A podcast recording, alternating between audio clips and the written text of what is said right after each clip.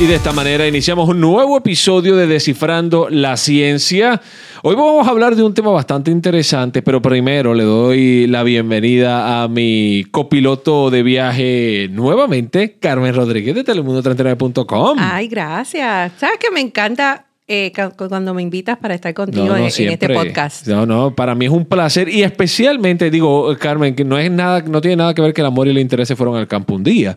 Es que yo sé que, yo sé que tú me consigues unas entrevistas, unos expertos que, eh, tú sabes, son a lo mejor un poquito más difíciles de conseguir. Lo que no sabe el público, que nosotros eh, cuadramos y organizamos estas cosas behind the scenes. Claro. Y entonces ahí yo rápido Néstor, te tengo ya la persona. Ah, claro, seguro. Al experto. Seguro.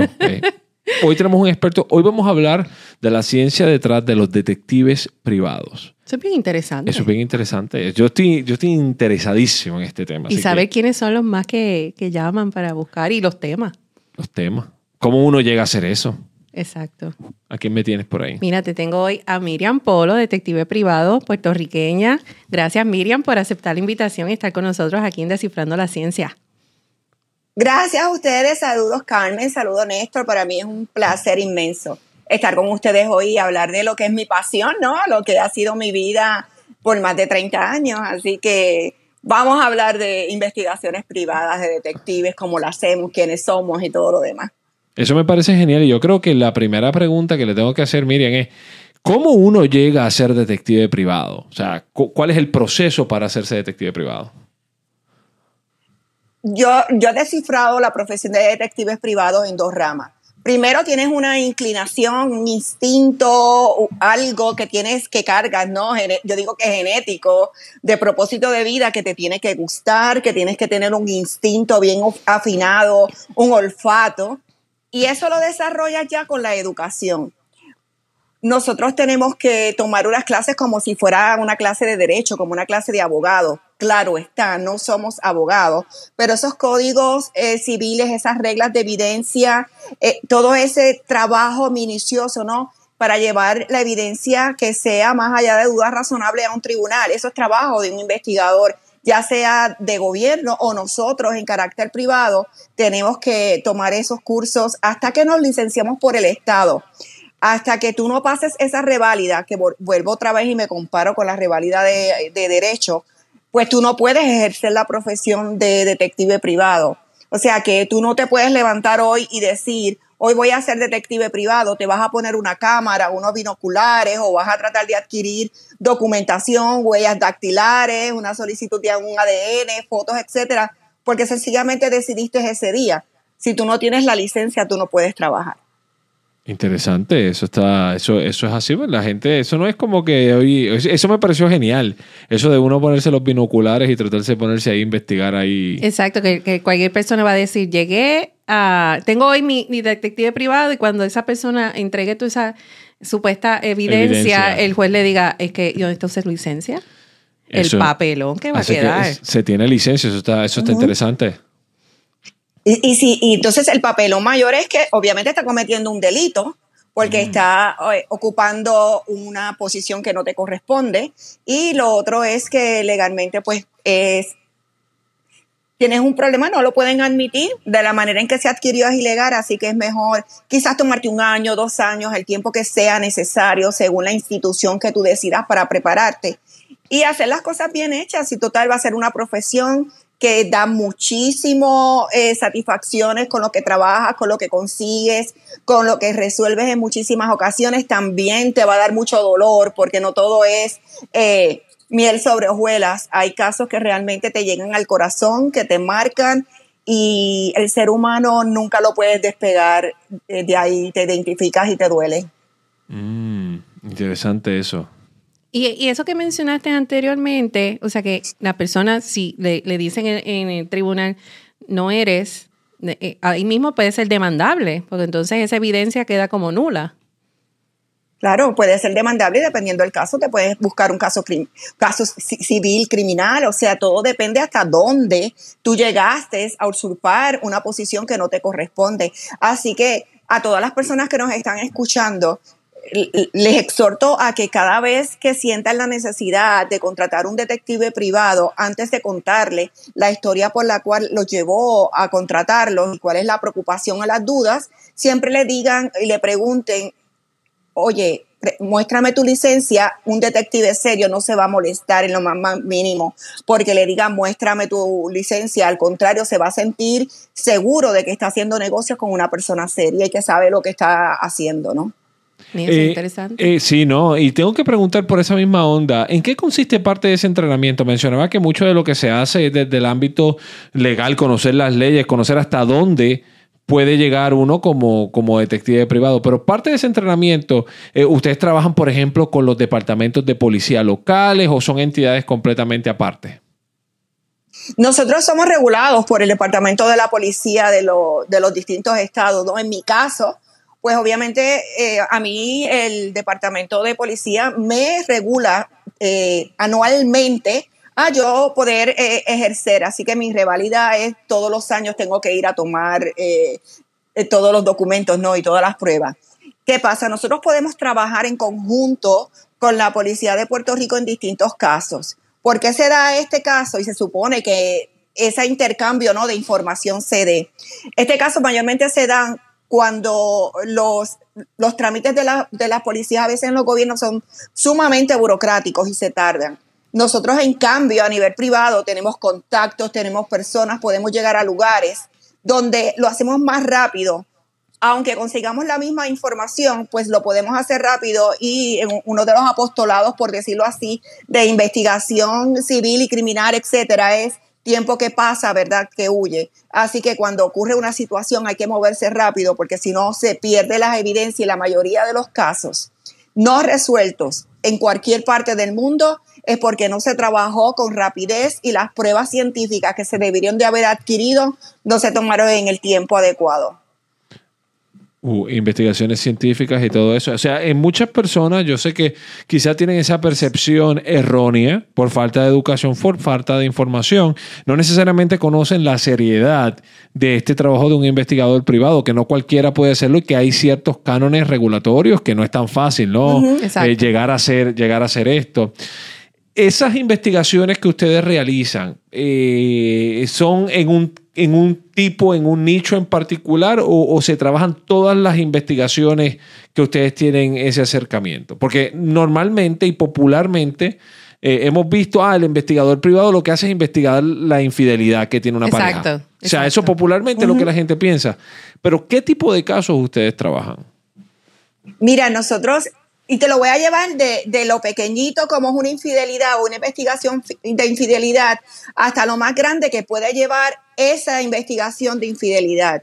Hay muchas personas que pueden decir, yo lo único que quiero saber es si mi esposo o mi esposa o mi pareja me está haciendo infiel. Ok, si eh, fue positivo o fue negativo la investigación, pero de ahí puede eh, conducir a un divorcio contencioso, ahí puede conducir a que la persona que eh, adquirió la información se tomó violento y, nos vamos allá al área criminal. De ahí podemos hablar de unos niños que pueden estar envueltos en una situación ya sea de maltrato o que los padres o, la persona... Eh, no, no quiera hacerse responsable de los niños. Y entonces cuando tú vienes a ver una simple foto, un simple video que tomaste haciendo tu trabajo y lo diste a la persona, eh, mira todo lo que pudo haber eh, eh, desencadenado una, una, simple investigación de infidelidad. Claro está, los investigadores siempre vamos a trabajar lo que es la situación de familias y de infidelidad, porque ese es el pan nuestro de cada día. Lamentablemente las infidelidades están en todas partes.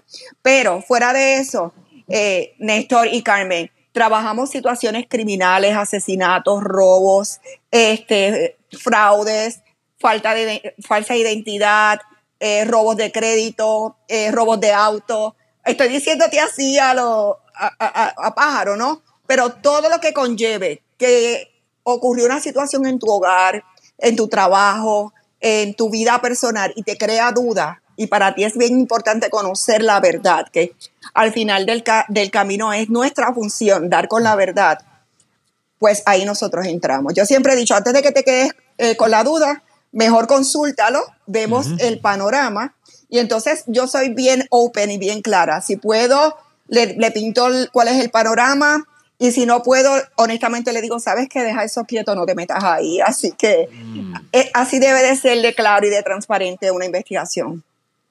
Es interesante porque eh, es parte del, Sabemos que muchas de este tipo de investigaciones, pues no es como que uno puede ir a la policía así sin... La policía no va a investigar algo si no hay pruebas, si no hay una, una duda razonable para hacerlo. Entonces eso es parte de la función de estos investigadores privados para hacer. Uno de los puntos interesantes que mencionabas era que, claro está, la mayor parte de las personas, lamentablemente, que, los contactan a ustedes es por, por, el punto de la infidelidad, por el punto de que a lo mejor tienen una sospecha de que sus parejas les pueden ser un fiel. En, en, esa línea, ese tipo de investigaciones, ¿cuán largos son? Son investigaciones, yo sé que eso quizá varía de caso a caso, pero son investigaciones de semanas, de meses, de años. ¿Cómo, cómo, cómo se, se, se compara ese tiempo de investigación? Mira, el mundo es tan dinámico en ese, en ese aspecto que yo he tenido casos que los he resuelto el primer día que salí a la calle, o sea, las primeras horas que salí y he, y he estado pautado quizás para 40 horas. Nosotros trabajamos basados en horas, ¿no?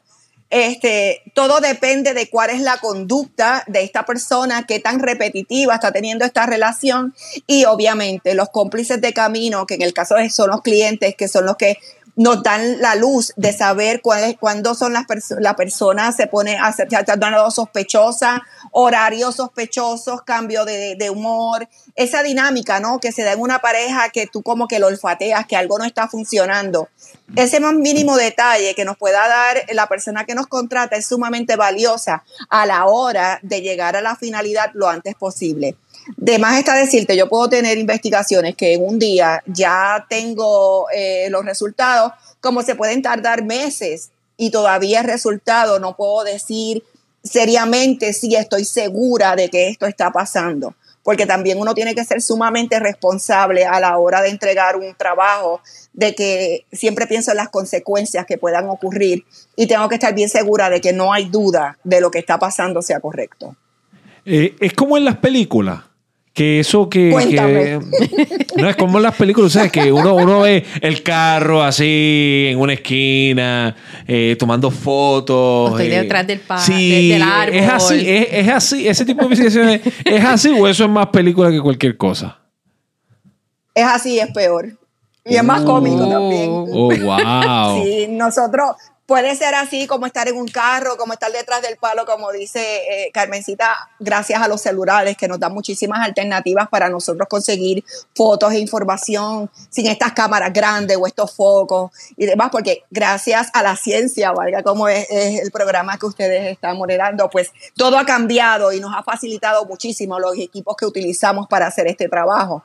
Pero también eh, es, tan difícil como estar 16 horas en un vehículo que no te puedes mm. mover también es tan difícil como tú meterte en un motel por horas vigilando por una ventanilla a ver si hay movimiento en la cabaña de al frente, que ya tú supiste que entró una pareja sospechosa. Es tan cuestión, o sea, eh, a veces eh, el glamour no es tan glamour. Y a, y a veces cuando un detective privado te da una cotización, hay muchas personas que dicen, ya rayo, yo pensé que esto era más barato. Mira, si fuera fácil. Cualquiera lo haría. Pues te montabas en el carro, montabas en el carro. Y lo hacías tú, mismo. Claro. Exacto. Y eso es en términos de broma, no, le estoy diciendo riéndome, pero también cuando hay casos de, asesinatos y casos criminales, no es fácil bregar con un cadáver, no es mm. fácil bregar con una familia, no es fácil bregar con esas emociones que te desarrollas en ti mismo porque llevas meses yo tuve un caso, yo no sé si Carmen lo, recuerda, que se, que se recreó en la televisión aquí en Puerto Rico. Estuvimos 79 días buscando a un individuo, que está de más decirles que gracias al Señor lo conseguimos. Pero cuando lo conseguimos, obviamente conseguimos su cadáver. En, mm. en, las condiciones en que ustedes se puedan imaginar un cadáver de 79 días. Mm. Así que es chévere, nos divertimos, nos reímos, a veces nos da coraje, pero nos exponemos nuestras vidas. Eh, tú sales a las 12 de la noche, todavía a las 4 de la mañana, 5 de la mañana puedes estar en tu casa, en la calle, buscando información. O sea, por eso fue que al principio le dije, yo lo saco en dos vías. lo que te gusta, lo que es tu norte, lo que has decidido, que es tu propósito de vida y obviamente la preparación académica, pero si, si no te gusta, si no es tu norte, si no tienes ese instinto, por más preparación académica que tenga, no va a funcionar. Wow. Hay que estudiar. Hay que como, estudiar. como en todo. Hay que estudiar y hay que gustarle lo que uno hace. Exactamente. Miriam, Y, ser discreto. Ser discreto. ¿Cuáles son esos otros casos frecuentes, además de la infidelidad, que sabemos que ya es como que el, top, el, número uno? ¿Cuáles son el resto de casos que pueden llegar al tema frecuente? Pues como te mencioné, casos criminales, que ahí están los robos, los asesinatos, los, la, pérdida de inventarios en los distintos comercios, eh, que, que, eso también es el pan nuestro de cada día, eh, las pérdidas mayoritarias de los, de los comercios cuando hacen su inventario, no es, eh, no es ratero que llega del momento o el cambio que se dio mal. En muchas ocasiones es debido a las personas internas que trabajan en estos lugares. Eh, en adición a eso, yo prácticamente Carmen, podemos trabajar todos los casos. O sea, no importa que si, si, te robaron la identidad, si te utilizaron la tarjeta de crédito, si tienes que hacer un background check, porque esto es bien interesante, ahora que menciona el background check. Hay casos de que, buscamos quién está detrás de nosotros, ya sea porque vamos a trabajar con esa persona, ya sea porque va a ejercer una posición en un lugar eh, de recursos humanos, o ya sea porque has tenido una conversación por, algún tiempo a través de las distintas eh, redes sociales o los distintos eh, sites de estos de cita, y llega el momento en que te preocupa muchísimo conocer si esa persona es lo que es o si es un desconocido que te está haciendo la estafa amorosa. Así que eh, eso también lo trabajamos. Oh, esa, parte, esa parte me parece fascinante. O sea, que hay personas que los contactan a ustedes antes cuando, cuando están como que ah, esta persona quizá tiene un interés en mí. Yo quiero saber si esta persona es quien dice que es los contactan ustedes para que hagan ese tipo de investigación de background check. Bueno, porque tal vez no tiene otra persona, eh, un familiar, un pero eso amigo. Está interesante porque uno no que le pueda brindar como que información. No, pero eso está bien interesante porque, porque de verdad, o sea, son cosas que, digo, digo, yo a mí no se me hubiera pasado, no se me hubiera ocurrido que eso era una razón por la que los contactaban a ellos. Me parece fascinante. Y se la asegura.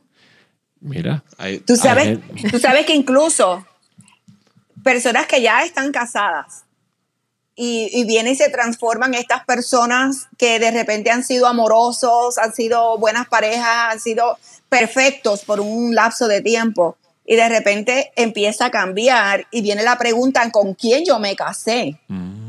Y ahí es que entramos nosotros a buscar el trasfondo de esas personas. En ocasiones hemos dado con que tenían familia, tenían landscaping, perros, historias y todo en otro lugar y acá también. O sea, los, seres humanos son fascinantes. Yo los encuentro fascinantes de la manera en que ellos quieren lograr el propósito. También hay personas que antes de conocerte el primer mes ya te están diciendo tengo problemas económicos, mm. tengo problemas que no puedo pagar tal o cual cosa, préstame tanto, ayúdame con esto. Así que banderas rojas, los que me están escuchando, si conocen quien sea, y apenas conociéndoles les está pidiendo dinero y le está pintando una historia de que está mal la cosa, a como decimos acá. Eh, que te vaya bonito. Es, interesante, es importante. Esos son, como se dice en inglés, los red flags que empiezan a aparecer en todas partes. Mire, tenga ojo, tenga cuidado, tenga cuidado. Entonces, obviamente eh, eh, sabemos que hay, hay, casos muy serios y pueden haber casos que yo me imagino que son casos bastante, podríamos decir, graciosos, ¿no? Hay cosas que uno dice, eh, es increíble que yo estoy, que, que estoy envuelto en esto.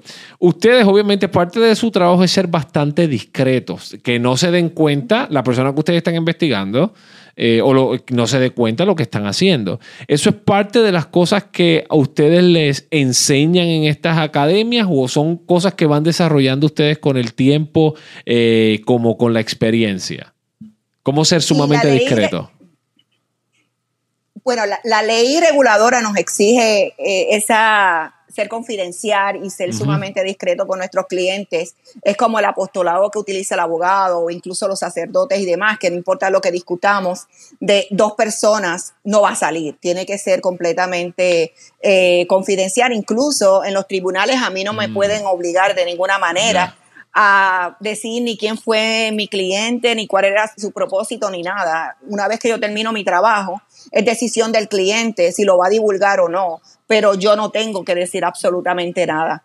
Ahora, es bien importante que dentro de lo que son las reglas de evidencia y lo que son todo lo que es el, proceso legal de tú conocer qué es lo correcto o lo, correcto, o lo incorrecto, lo admisible o no, pues obviamente una de las cosas que te dicen hasta la cabalidad que tienes que ser sumamente discreto, pero esa discreción, Néstor y Carmen, no se desarrolla hasta que tú vas a la calle hasta que tú vas al calentón y aprendes a leer y olfatear esas personas que tú estás trabajando.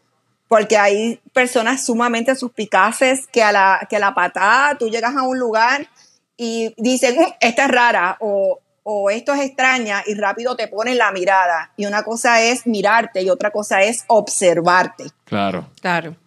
Y, y cuando tú te das cuenta que ya no es una mirada de que miré y rápido cambié, sino que ya te pegaron los ojos, pues ya tú tienes que buscar la medida de, distanciarte y en ocasiones decir, sabes que hay que darle, dejarla descansar porque como decimos aquí en Puerto Rico, tiene la perse pegada. Así que mm. ya es momento de, de, distanciarnos, pero cuando esa persiste, mis hijos, es porque tenemos algo escondidito por algún lado.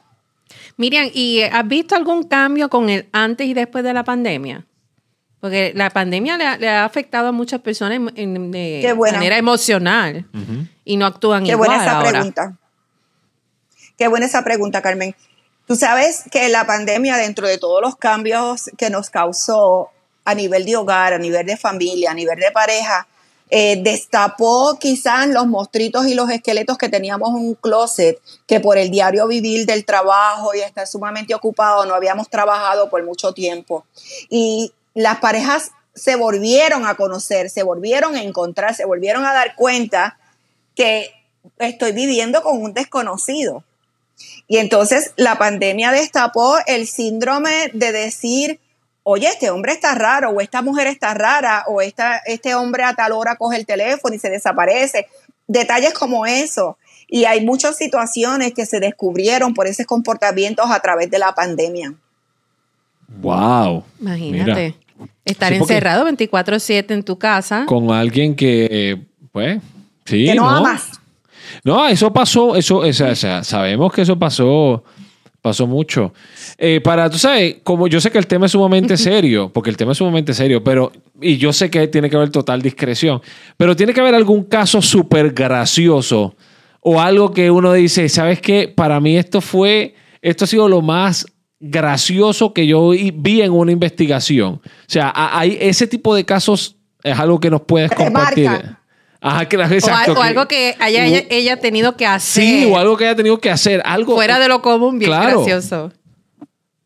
Bueno, fuera de lo común he tenido que hacer pipí en un carro porque no hay manera de cómo hacer pipí si tienes una tarjeta, una tarjeta al frente. O sea, tienes que tarjetas el individuo a quien estás investigando. O sea, y, y cuando la naturaleza llama, Claro. A, que ustedes, a que ustedes no saben cómo un detective. Bueno, en mi caso, hacemos pipí en un carro. Eh, no. Esa es buena pregunta. Buena, pregunta, no, sé. Buena pregunta. No sé. Tendrás como eh, el. Sí, lo de los hospitales. Lo de los hospitales. ¿Sabes las toallas esas, las toallas esas bien gruesas? De playa, etcétera. Ajá. Las metes dentro de una bolsa plástica. Te sientas, obviamente, creas una capa. Vas a hacer pipi en esa toalla, la bolsa plástica y la toalla lo va a absorber y va y lo botaste y se acabó, chops, y vámonos que es tarde. ¡Wow!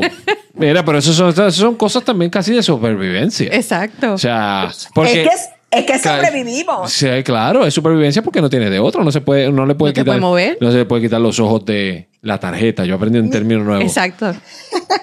Entonces, ustedes se pueden imaginar, chicos, estar 10 horas, 15 horas observando a esta, esta persona y que por hacer irte a hacer pipi se te sale, se te vaya y lo perdiste. Uf, Y en el momento crucial tal vez que hizo la fechoría o, la, o, la, movida. Sí, sí, sí, sí, no, no. Que solamente eh, eh, que la vida de un investigador, en ocasiones tú tienes only one shot para conseguir esa prueba.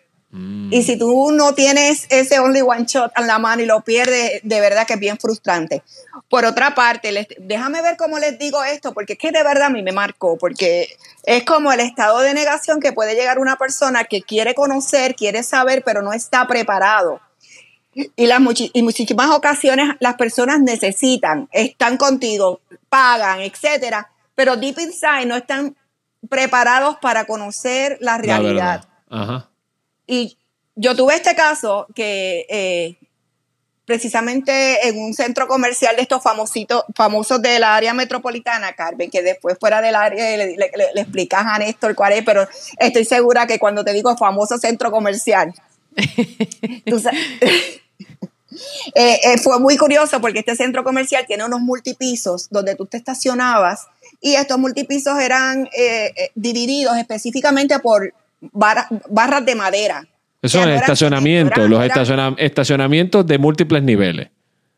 Exactamente. Entonces, como barreras, utilizaban maderas, no utilizaban cemento ni nada por el estilo.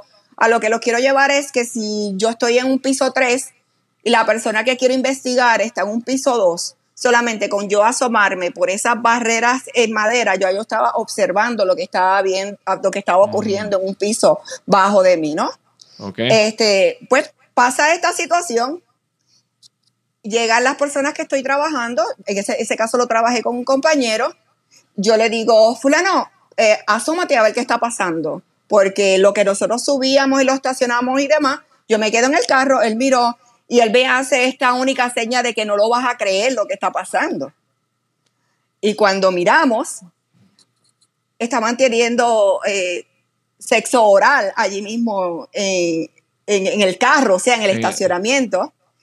Nosotros, obviamente, tenemos que, grabar mis hijos todo lo que esté oh, ocurriendo. Wow. wow. Y tener evidencia. Hay que grabar. Y evidencia a la esa cámara no se Sí, esa cámara no se puede apagar en ningún momento. Pero aquí es lo que viene sorprendente. Me toca el momento de dar esta información a la persona que nos contrata, que obviamente eso es un one-on-one, donde se le presenta el video, porque yo no, yo no encontraba ni cómo decirle, ¿no? Eh, ¿Qué fue lo que vimos? Simplemente le dije, bueno, vas a ver unas escenas fuertes, te voy a dejar el video, te voy a dejar unos minutitos sola, eh, entro. Y cuando entré, la, ¿sabes cuál fue la pregunta de la persona? ¿Cuál fue la pregunta? Que si yo estaba, que si yo estaba segura que eso que estaba allí era su esposo. Mm. Entonces llegamos al, punto de la negación, y la incredulidad. De la, de la negación y no querer eh, trabajar con lo que hacía mucho tiempo era de su conocimiento que estaba ocurriendo y llegar al punto de que le viste la cara, lo viste, etcétera, y preguntar que si yo estaba segura que era la misma persona.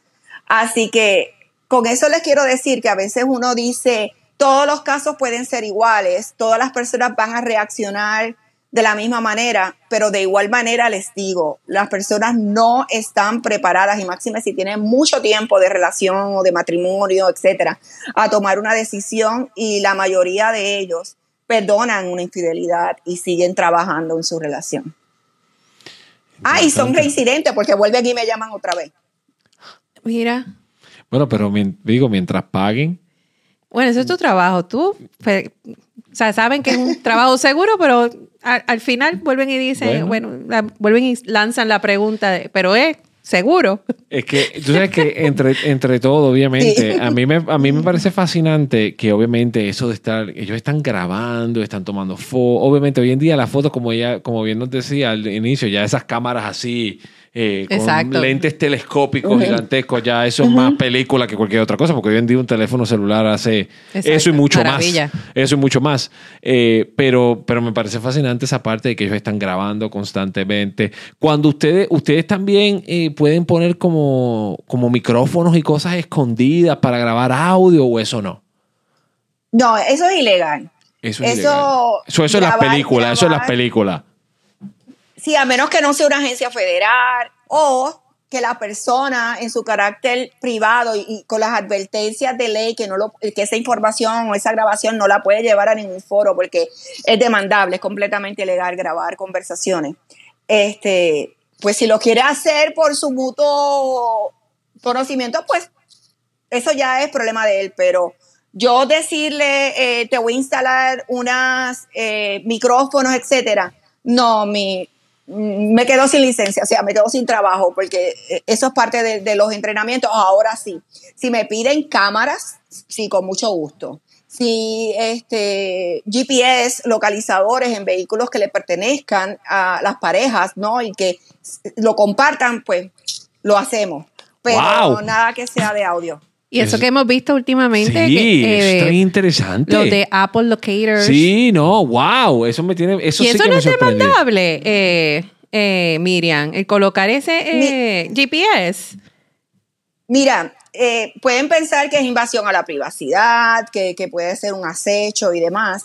Pero si la, la persona que es tu esposo, es tu pareja, etcétera, decide ponerlo, Ah, porque son codueños, claro. Sí, sí, es parte de una sociedad de bienes gananciales. Y él puede decir, ese carro es tan tuyo como mío y yo tengo preocupación de que me lo vayan a robar, te puse un check. O sea, Wow. Eh, por esa onda de lo del audio, tengo que preguntarte, Miriam, por esa cosa de lo del audio. Y por ejemplo, cuando a veces uno escucha y uno ve, eh, no, que hubo un leak, un liqueo, como dicen allá en Puerto Rico, hubo un leak de esta conversación telefónica entre dos individuos. O parte de su trabajo pudiera ser investigar cómo eso salió a la luz pública. Claro, todo lo que ocurre, todo tiene un rastro. Y, si es por sistemas inteligentes, teléfonos, computadoras, etcétera, todo eso tiene, tiene dónde, un porqué, un, IP address, unas numeraciones. Con esto le quiero decir que la gente que piensa que el, lo cibernético es seguro, no. No es seguro. Lo único seguro es lo que tú y yo podemos hablar frente a frente, porque va a ser tu palabra y la mía. Pero ya donde hay un tercero y tú quieras discutir algo confidencial o algo serio, ya eso no es seguro.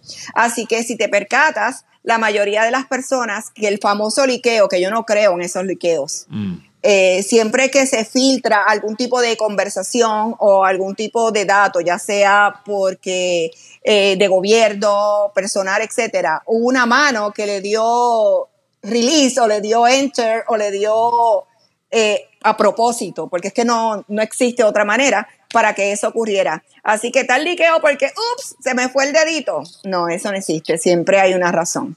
Mm. Así que los, whistle, los whistleblowers, como lo dicen en inglés.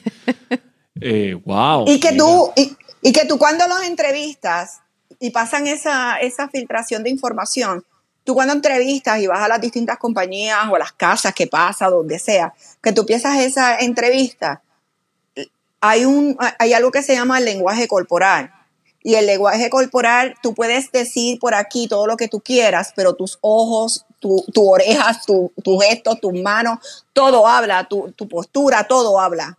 Y entonces, cuando tú eres un investigador o, o un interrogador, tú tienes que tener esa suspicacia de poder saber cuando una persona te está diciendo algo que puede ser totalmente mentira o puede ser mitad mentir, imitar verdad y saber cuál es la pregunta o el enfoque que tú le vas a hacer para entonces lograr el, propósito, ¿no? De conocer cómo fue que lo hizo. No, y si, si, el que está mintiendo es así expresivo como yo, como la cara, las manos, qué sé yo, muchachos, así lo agarra. Porque así somos todos los latinos que hablamos con las manos. Te prometo, te prometo que no voy a decir qué pienso. Sí, no, porque de verdad, porque como yo digo, o sea, si uno empieza, o sea, no, y e, es, interesante, esta, esta conversación ha sido sumamente interesante porque hay cosas que yo me he quedado, eso del audio me pareció fascinante, lo de la grabación, eh, me parece fascinante y, y, y cómo la parte esta de cómo, ¿verdad? a pesar de que la gente es capaz de decir, yo me sospecho, porque ahora digo yo, sea cual sea la situación, si yo contacto a un investigador privado es porque hay una sospecha, hay una duda razonable de que algo está pasando. Entonces, el mero hecho de que uno contacte al investigador privado, el investigador privado conduce su investigación y te trae la evidencia y yo diga, ¿tú estás seguro que esa es la persona que, o sea, O sea, eh, hasta cierto punto una cosa... Esa persona es la que decirle, usted tiene un gran problema. Sí, usted tiene un gran problema. esa, esas son las personas que yo le digo, necesitas terapia. Mm, ya. Porque, oye, también lo he hecho, honestamente. Hay personas que, que, no necesitan un investigador. Honestamente, necesitan una persona de salud eh, que, lo, que lo guíe y lo lleve a, a, fortalecerse y demás, y después hace la investigación. Pero de momento tú, hay personas que sencillamente emocionalmente no están fortalecidas para recibir ningún tipo de, de información. Y otra cosa que les quiero decir, que estás dándole eh, énfasis ¿no? a las grabaciones, a la, a la de voz y demás. Honestamente les tengo que decir que a veces lo legal y lo ilegal es, un, es una línea bien finita y tienes que saber cómo vas a, jugar o cómo vas a respetar los ambos lados, porque cuando menos tú te lo imaginas, oye, puedes cometer una, un error de, en cuanto a legalidad se refiere. Y eso eh, sí hay que tener mucho cuidado y máxime cuando hay mucho detrás de ti que tienes que perder, porque hay personas que el fin justifica los medios y piensan que los investigadores privados somos como mercenarios que nos van a pagar y nosotros estamos a la disposición de hacer lo que ellos quieran, como ellos lo pidan y demás.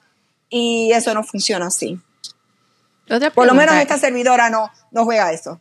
Otra pregunta, Miriam. Eh, ustedes como detectives privados, obviamente, pues una compañía aparte, ¿las autoridades utilizan sus servicios, los contratan como un third party para hacer otro tipo de investigaciones, para tener como ese tercer ojo de, dentro de investigaciones?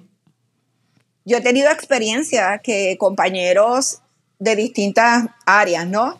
Sí, me llaman y me, me piden, por favor, eh, revísame este documento, recibe, o, o, visualízate qué ves tú en estos visuales, o es como yo digo, necesito el espejo, necesito que veas, porque posiblemente lo que tú observas, observa Néstor, no es lo mismo que voy a observar yo. Y entonces, claro que sí que funciona. Ese, ese segundo check para llegar a conclusiones, sí funciona. Y en muchísimas ocasiones cuando son contratados para puestos grandes en distintos lugares, eh, pasan distintos sedazos. A veces pasa por eh, la persona que lo entrevistó, luego por la jefa de, de recursos humanos y esa persona de recursos humanos me llama y me dice, Miriam, tengo este candidato, pero hay algo que como que, que no me parece, hay algo que, que me gusta, pero no me encanta. Entonces mm. sí eh, nos pueden llamar, incluso cuerpos de la policía. En ocasiones he tenido compañeros de la policía que me llaman y me dicen, Miriam, este, necesitamos que, que nos ayudes por la rapidez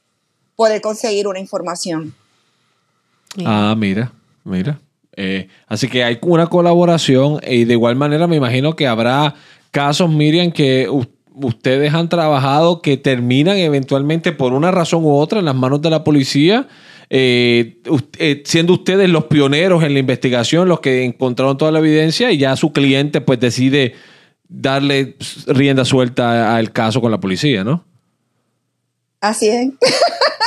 no, no, nos chavamos, por decirlo así, y el crédito obviamente es de la policía porque nosotros no podemos someter casos, nosotros no podemos, eh, bueno, podemos hacer arrestos civiles, claro está, pero llevar un caso al tribunal no, tiene que ser la policía. Nosotros entonces tenemos que darle todo el expediente a la policía, eh, contarle toda la historia, corroborar con ellos, pero este, ellos son los que llevan los casos.